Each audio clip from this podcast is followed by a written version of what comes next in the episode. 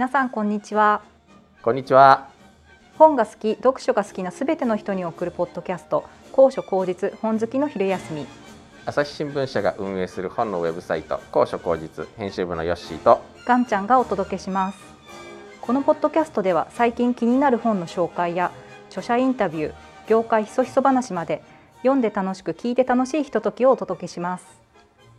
というわけで今年もやってまいりました。はい年末恒例のあ年始なんだこれ。あそっか。収録しているのは年末なんですが。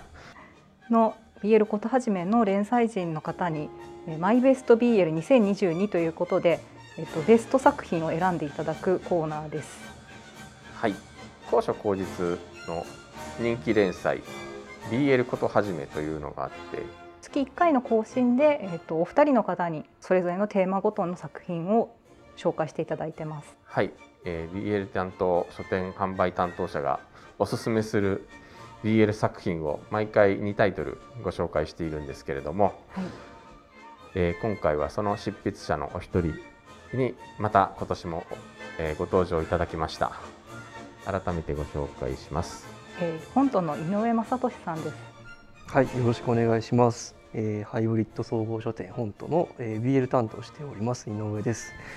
去年に引き続きお声掛けいただきありがとうございます。今年もよろしくお願いいたしはい、ます、よろしくお願いしますよろくお願いいたしますはい、去年はなんかものすごく盛り上がった記憶があるんですけれども そうですね。いろいろと。まあ、そのマイベストについても語りましたしその本との BL のランキングについても振り返ってみたりと結構盛りだくさんで本当 BL を総括するような、えー、と振り返りになりましたね。はい、えー今回と次回の2回に分けまして、えーまた BL 特集をお届けいたしますけれども今回が、えー、と BL ランキング、えそして次回は井上さんの BL マイベストをご紹介していくんですけれども、あの前回もちょっとお話を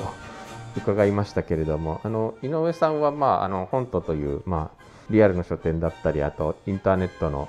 えーオンラインの書店だったりで、まあ、BL の昔風に言えば棚を担当しているというそうですね。ははいい。方だと思うんですけども改めて、まあ、井上さん声から分かるように男性なんですけれども BL といえば やっぱりあの圧倒的に女性読者が多い BL の世界でこう BL にはまられたきっかけって何だったのかなと。そうですね。去年も確かにそんな話をした気はするんですけど、あの。まあ、もともと漫画が好きでっていうところでこの仕事をしているんですけどあの、まあ、BL に出会ったのはやっぱり仕事を通じてっていうところで8年9年ぐらいですかねあの本との BL 担当をやっているんですけど、まあ、その9年前担当になるところからあの仕事上で出会ったのがきっかけなんですけど、まあ、今に至っては、まあ、日常的に あの多くのあの読者に混ざって BL を読むっていう、まあ、そういう一ユーザーになっているっていうところですね。まあ、男性でありそしてなおかつ最初は本当に仕事で接することになったというあれですけどもそこまでなんか BL にはまっていったなんか BL の面白さって一言で言ってどんな感じですか？一言ですか？難しいかもしれないですが。ごいお題ですけど。なかなか難しいですね一言で言い表すの。そうですね。あのなんだろう。無限にある愛の形っていうことですかね。はあ。すごく一言で言うと。本当に多種多様なストーリーとかキャラクターがいてあの全部 B が L する作品ではあるんですけどあの全部アプローチが違ってあの違う面白さがあるっていうところがやっぱり魅力かなと思います。えーですね。本当にあの、まあ、BL ことはじめの連載を見ていると本当になんかこんなにいろんな作品があるのかっていうぐらい次から次へとたくさんの作品が出ていてしかもまたいろんな切り口が毎回毎回あの出てるんですけど本当にえこんな切り口もあんな切り口もみたいな感じの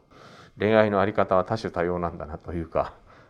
うん、そうなんですよね。なんかでもそこでそれでいてなんかやっぱり、うん、なんだろうその別に男同士だからとかっていうことでもなくなんかすごく本当に純粋ななんか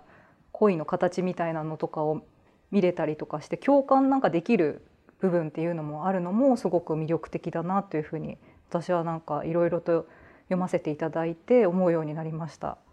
というわけでそれでは早速ですけれども、えー、と今回はあのまあ、ホントさんの方で、えー、集計された PL ランキングベスト10、えー、をまず一通りご紹介した後にその中から何作か選んで井上さんにこう詳しくこう、はい、紹介していただくという形でいきたいと思います。それでは、えー、2022年の BL ベスト10まず10位からいきましょうか。はい、えー、第10位が佐藤燕先生の「俺が好きならこびてみろ」そして第9位佐京彩さん先生で「高嶺の花は乱されたい」8位ひじき先生「嫌いでいさせて」7位。遠蔵先生「ドラッグレスセックス辰巳と乾」6位。湯野一花先生「夜明けの歌」5位。え渚英二先生「歌舞伎町バッドトリップ」第4位。百瀬杏先生「中まで愛して」そして第3位。鈴丸ミンタ先生「感触玉のラブソング」第2位。鈴丸ミンタ先生「宝のビードロー」そして栄えある第1位が豊田優先生の「30歳まで童貞だと魔法使いになれるらしい」チリマホでした。はい。この中から今回井上さんが、えっと、ご紹介していただく3作品を振り返っていくという感じになりますけれどもそれではこれは第8位の方からいきましょうかね。ひじきさん「嫌いでいさせて」どんなストーリーかというと「雫は俺が守るんだアルファなんていらない」オメガの直人は一人娘の雫と暮らすシングルマザー娘を愛する直人だがアルファに対するトラウマは根深く、つがいは作らないと決めていた。しかし、無理やり参加させられた婚活パーティーで、ナオトを運命のつがいだというアルファが現れる。その場は逃げ帰ったものの、後日、新しい勤め先で学校制服姿の九段のアルファ葉月と出くわして、単行本書き下ろしはその後のラブラブハラマセエッジ電池限定 書き書き下ろし漫画 1, は1ページを収録。すいません結構登場人物の名前が難しく読めない時ありますよね。僕も全部ルビ振ってます、うん、私も振ってます。それ調べないと本当に。というオメガバースですね。なるほど。シングルマザーなんですね。そうです。あの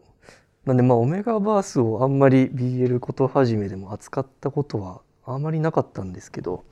まあ、世界観としての話になるんですが、まあ、説明を簡単にすると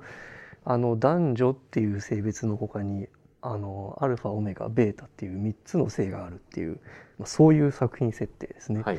えー、という一大ジャンルになるんですけど、まあ、今回その作品の中でご紹介いただいたあの直人さんは、まあえっと、オメガの男性っていうところになるんですが、まあ、社会的にあのオメガっていう性別のは、まあ、生理的にあのヒートっていう発情期がある、えーまあ、抱えて生きていく人種だったりしていて、まあ、無意識にその相手を誘惑するフェロモンを出してしまう、まあ、そういうあの、まあ、生理現象を抱えながら生きていくっていうところの関係上結構社会的に立場が弱い、うんそうですよね、あのまあ属性っていう形の設定になっていて、まあ、この直人自身もまあかなり、まあ、そういった経験をしてきているんですけど話自体結構シビアで、まあ、高校生の時に先輩たちからまあ襲われてしまって、まあ、妊娠をしてしまうっていうところで、まあ、そこであの、まあ、身ごもった子供を、まあ、自分で産んで育てるんだっていうところでのシングルマザーになってる、まあ、そういう壮絶なところの過去を背負ったキャラクターなんですけどまあ、あの登場したその葉月っていうキャラクターアルファでしてでこのキャラクターが、まああのまあ、一巻で、えーとまあ、2人出会って、えーとまあ、最初は直人は、まあ、アルファである葉月のことをものすごい怖がってたあんですけども、まあ、葉月の、まあ、すごく積極的なアプローチを得てすごいはしょると一巻で2人は無事くっつきますっていうまあっていうところになるんですけど、まあ、今回今年4巻目が出たシリーズになっていてあの非常に人気シリーズなんですけどその2巻3巻とシングルマザーとしてのそのしずくちゃんという子供と一緒になったその葉月と直人っていう2人のまあ家族の形が描かれる作品。そういう形になっていて、えー、そのまあ家族としての在り方みたいなところを描いていったり。あとまああの新しいキャラクターが3巻とかで登場したりっていうところでこうだんだん家族の外に話が広がっていくっていう、まあ、そういう作品になってます。でまあ特にやっぱりそういうシビアな描写もかなりあるところなんですけどあのまあ一つ子育てとか家族っていうところがテーマになっているっていうあのそこが一つ大きなあの作品の特徴かなと思ってます。その後半から登場してくるようなキャラクターとかで結構個性的なキャラクターも増えてきて浅永先生っていう学校の先生がいるんですけど、はい、まあかなりそういうあのエッジの効いたキャラクターも出てきて後半まあ結構そういったところを起点にあの笑えるコミカルな要素も増えてきたりっていうところで楽しめる作品かなと思います。まあ、今回4巻は直人と、まあ、葉月、まあ、無事くっついた2人のところに、えーとまあ、割って入るような、あのー、直人にちょっとアプローチをする高校生の少年が現れるっていうところで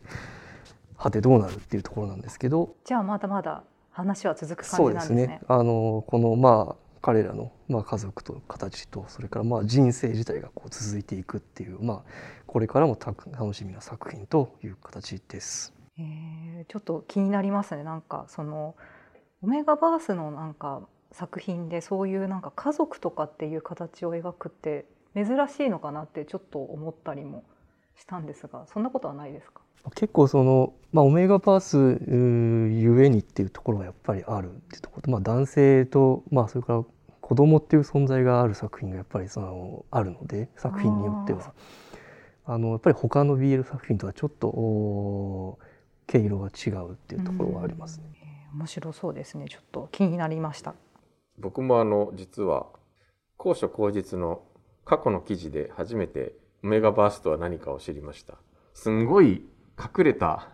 超人気記事なんです。あのオメガバースとはそうですね。あのすごいあの多分皆さんオメガバースとは何なのかをきっと調べてくださるからアクセスも多いと思うんですけれども最初にオメガバースって聞いても分かんないですもんね。そうですね。もう、まあ、結構正解がないじゃあ正解がないものであの結構自由にこういろいろそうですね。ななんかこうルルールというか読者によっても設定がいろいろありますもんね。違いますし出版社の方でもちょっとずつ違ったりとかあるので、うん、あの一概には言えないんですけど、はい、そういう性別があるっていうテーマですね。うん、うん、あの記事あのランキングには出てこないんだけどずっとコンスタントに読み続け、ね、読まれ続けているい、うん、多分皆さん調べるんだと思いますみんな検索できっと、うん、あのオメガバースって何っていうわからない時に検索して調べた時に多分見ていただいてるんだと思います。うん、間違いない役に立ってるならすごい 嬉しいですね。いやそして次の作品いっちゃいますか。はい、次の作品が湯野一花さんの夜明けの歌。圧倒的な出力を携えた新鋭湯野一花のデビューコミックス。ずっとあなたのそばにいます。残酷なガキだ。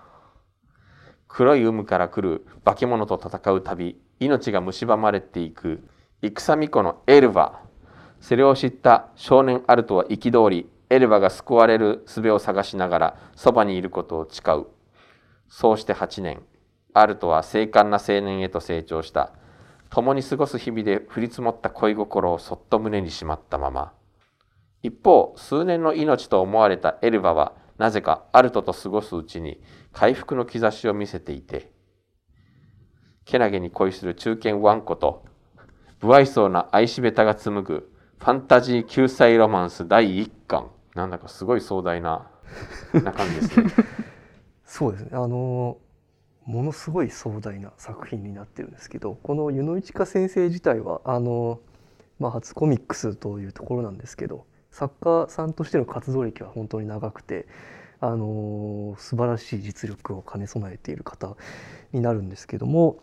あのもう本当にご紹介にもあった通りものすごいスケールのファンタジーになっていて、まあ、BL でもなかなかないぐらいのこう、まあ、伏線とか、まあ、物語全体の作り込みみたいなところが、まあ、正直規格外、えー、っていう、まあ、作品になっていて、まあ、昨年一巻が出て、まあ、早くそのえー、今年3巻が出たんですけどもう読者を釘付けにし続けるシリーズっていうところですね。でまあそれをあの、まあ、可能にするあのやっぱり画力というか 書く力が本当に凄まじい方になってます。で、まあ、ストーリーは今あのヨッシーさんがご紹介いただいた通り、えー、でまあ結構難しい話になるんですけどそのまあ神様から選ばれたっていうこう戦巫女あの神奈木様って呼ばれてる、まあ、役割の少年ですね。のエルバが、まあ、あの海辺の家に一人で、えー、住んで毎晩毎晩その夜の海に出て夜の海に出る化け物と戦うって、まあ、島を守るっていうような立場の人間なんですけど、まあ、あのそれをやっていくと体が徐々に蝕まれて幼いうちにまあ命を落とすっていう、まあ、役目っていうのが神奈様っていうとこなんですけど、まあ、このアルトとまあ出会ったことで。えー、アルトはその、まあ、エルバに興味を持ってこう身の回りのお世話とかをするようになるんですけどそうするとなぜか不思議とまあ、その蝕まれていた体の、まあ、あざとかが出るんですけどそれが薄くなっていくっていう、あのまあ、不思議な現象が起きてでかつそのアルトはその夜の海に入ってもこの魔物に襲われないっていう得意体質っていうキャラクターの2人のお話になってます。でまあ、アルト自身はさっきも8年の歳月がってあったんですけどそのそういう生活を8年続けてでエルバ自身がまあ要は8年死なずに生きながらえたっていうところなんですけどあのその間ですね、まあ、2人の、まあ、特にアルトは非常にエルバのことをまあ、続婚 簡単に言うとそういう形なんですけどでしてまあ距離感を縮めていくっていうところになるんですが、まあ、なかなかエルバ自身、まあ、いつ死ぬかわからない命っていうところとあのカンナギっていう立場で、まあ、そういう一般のまあ、村人の一人であるととどこまで心を通わせていいのかみたいなそういう葛藤が難しい立場として描かれているというのが一つあのポイントのところかなと思ってます。神奈木様自体はあの各方角に、えー、エルバが南の神奈木なんですけど東と西にもあの実はいてでまあその他の神奈木様に関してはやっぱり短命で命を落としちゃうっていうところ。でまあ自分だけが生きながらえていいんだろうかっていうそういう葛藤も抱えながらあの生きているんですけど、まあ、2巻目であのまあアルトがまあ結構エルバに対して自分の思いの丈をぶつけて結構距離がぐっと近づくような形のストーリーだったんですけどあのまあ3巻ですね。今年出た3巻に入ってまあ超展開が訪れましてあの、まあ、物語の行く末がもう本当に左右されるようなもうびっくりするような展開が、まあ、訪れるというところなんですけどシリーズもののとこう良さというところでこう脇に出てくるいろんなキャラクターがいるんですけど、まあ、そこがあの、まあ、メインの2人にまあ負けず存在感があってあの物語それぞれがこう鍵を握る存在であって出てくるというところが本当にこの物語がこう全体のスケールが大きくなっているところかなと思ってます。でまあ特にあのその島の領主を治めている、まあ、トップとかその奥さんとかそういうちょっと謎めいたキャラクターが多く出てきたりとかあとまあその他の方角の神奈木様が出てきたりっていうところであの面白くなってくるんですけど、まあ、特にこの西の神奈木をやってるマニエリっていう子がいるんですけど、まあ、その子は個人的に僕はすごい好きなんですけど あの、まあ、3巻でちょっとマニエリ好きはちょっとびっくりするような展開があったりとかちょっとえーってなるあの場面が本当に多く入っていてあの2人の行く末も気になるんですけどこの物語全体どこに向かっちゃうのっていうもう奇想天外なところがあの、まあ、より次の話がもう待ち遠しくなるような展開になっている形です。大長編を予感される、ね、予感しますねね今3巻ですけど何巻ぐらいまでいくんですかね？一体ど何巻ぐらいで収束できる。どうなんでしょうね。あの、ね、もう本当映画みたいなスケールのお話なんで。映画みたいですよね。映画になってもおかしくなさそうな設定というか。もうなんかまあ読者的にはこのねメインのカップリングの2人にはもう早く幸せになってほしいわけなんですけど。あのまあ、壮大な物語すぎてもう先がとにかく気になるというか、まあ、逆に続いてほしいみたいなあのそういう感情もやっぱあるなと思ってておそらくまだこれはきっとまだ第3巻ということは話はまだ序盤の序盤って感じでしょうねきっとね。ちょっとまあその壮大なっていうところもありつつこの3巻で本当にこうとんでもない出来事が起こるのであっていうことがあるっておっしゃって本当に。先が分からなくなったっていううん事態に陥ってます。はあちょっとなんか気になりますなんかそういうはあのうん、気になりますねなんかそれこそいわゆる恋恋愛だけじゃないっていうところがにまでなんか広がっていきそうなお話で。これはマークしとこう。えーとそしてもう一つ井上さんから、えーとご紹介いただくのが2位に入っている鈴丸ミンタさん「宝のビードロン」俺は先輩の好きな人になれたとですか？泣いているところを慰めてくれた宝のことが忘れられず地元福岡から上京した大臣。しかし大学で再会した宝には冷たく突き放されてしまう。めげずに追いかける大臣だが一方の宝も大臣のまっすぐな瞳から目が離せなくなっていき二人の初エッチを描いた書き下ろし32ページも収録。世話焼きクーデレ先輩 VS 天然ピュア方言後輩大注目鈴丸ミンタが送る珠玉の育み合いだそうです。私この紹介の記事でクーデレっていうことを初めて知りました。ああなるほど。そうですね。あのやっぱりこの作品はちょっと特別かなと思っていて。まああの本とのランキングトップ10も今年に限らずなんですけどやっぱりシリーズで人気のある作品がずらっと並ぶ傾向があるんですけど。で今回のトップ10に関してもこの作品以外は全てシリーズのまあ続刊だったりスピンオフだったり、えー最新刊っていうところなんですけどこの作品だけがいわゆる単館もの一冊にまとまっている新作っていうところでこの2位に食い込んできているっていうところが、まあまずすごいところです。でまあ、鈴丸ミンタ先生自体はもうあの言わずと知れたヒットメーカーなんですけど、まあ、ストーリーとしては今ご紹介いただいた通りこの東京に上京してきた中野大臣君っていう、まあ、この先輩のお宝先輩のことを追って同じ大学に入学してきたっていう、まあ、そういう追っかけ愛的なところなんですけどもう本当に一冊に話が綺麗にまとまってて一切無駄がないっていうところがまず驚愕すべきところで、まあ、シリーズものにはないあの良さにまとまってます。本当にこの大臣くんの、まあ、読んでいただくと分かるんですけどこう目が透き通るように綺麗でこう、キラキラしている子なんですけどまあこれがあの「宝のビードロ」っていう、まあ、作品名と、まあ、通ずるところにはなるんですけどでも彼が本当になんていうかもう純粋無垢をこそう体現したような子で。めちゃくちゃ私可愛いって思いながら もうあの結構耐震推しですね。すごい可愛いって思いながら読みました。これはうん誰も嫌いになれないキャラクター性っていうところで、ちょっと舌足らずなんですけどこう頑張って先輩と緊張しながらもこう喋ろうってするこう言葉をちょっとこう絞り出していく感じが、もうけなげですんごい可愛いんですけど。でまああと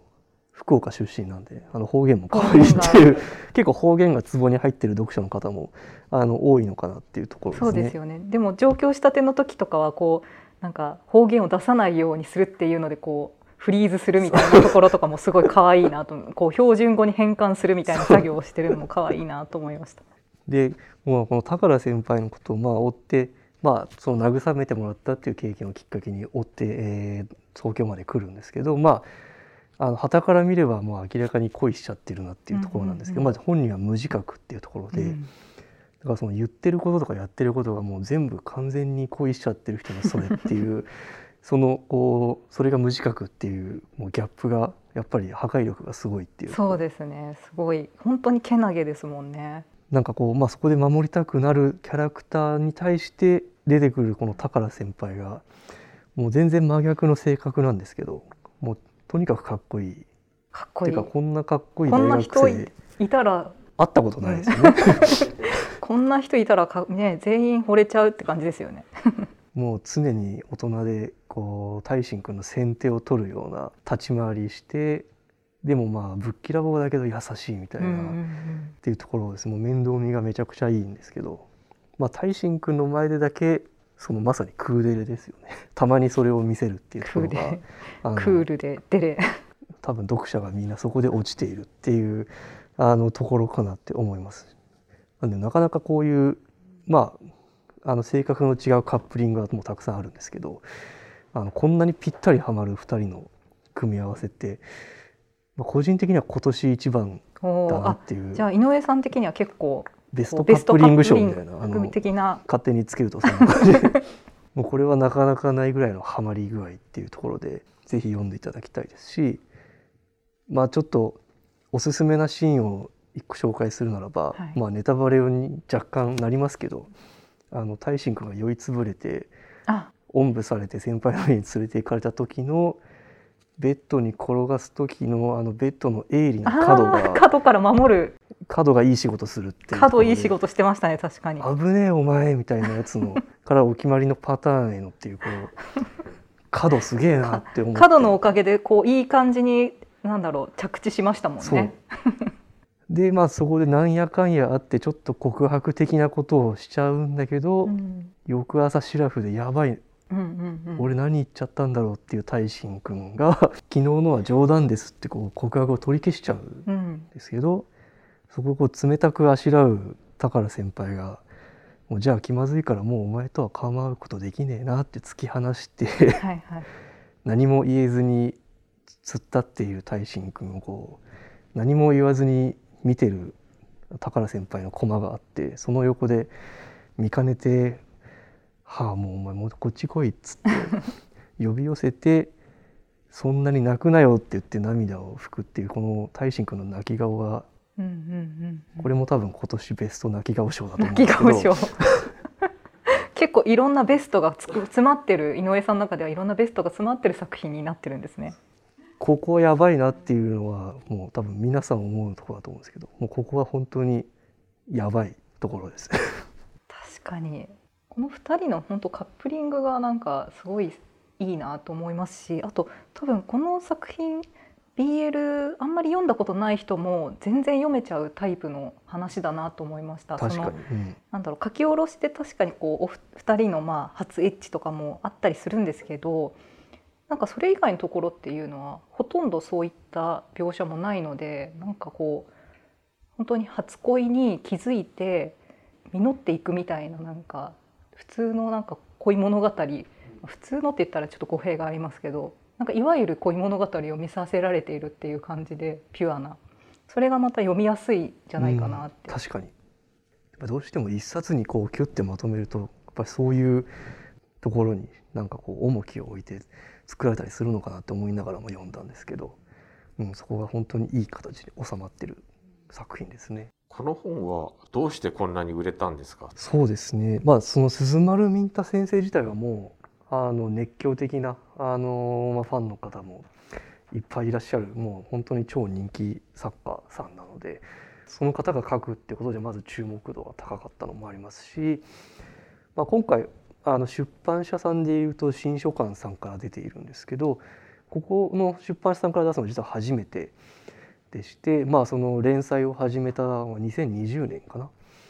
に連載を始めた時にも結構話題になったこう新連載新作っていうところで注目を集めたっていうところはあると思います。とは言っても一番はやっぱりこの作品のストーリーがまあ口コミというかはあのもう人づてに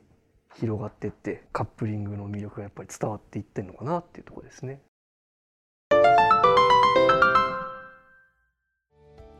そんなわけでまあ今年もたくさんいろんな作品が出てその中からまあ売れ筋の10本ということで今回紹介しましたけれども来週も BL 特集を井上さんとお送りいたします、まあ、このまま引き続き収録するんですけれども えっと次回はこのランキングには入っていないんだけれども、えー井上さんがおすすめの、えー作品を何点か選んでご紹介していただくということで、はい、こちらの方も引き続きあのご期待いただければと思います。ぜひはい、よろしくお願いいたします。お願いします。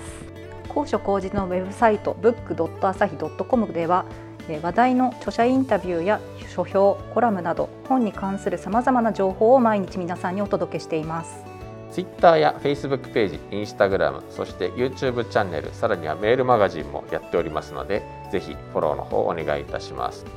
この音声実は YouTube でも音声だけ流していまして、まあ、同じものなんですけれども でもなんか意外とたくさんの方がそちらの方で発見してくださっているみたいなのでそうなんですねはいまたぜひ今回もちょっと期待できるなと、えー、思っておりますんで、えー、そしてポッドキャストへのご意見やご感想もお待ちしています。ツイッターのハッシュタグ本好きの昼休みまたはホームページの一番下のお問い合わせからお送りください。はいそれではまた来週。さようなら。さようなら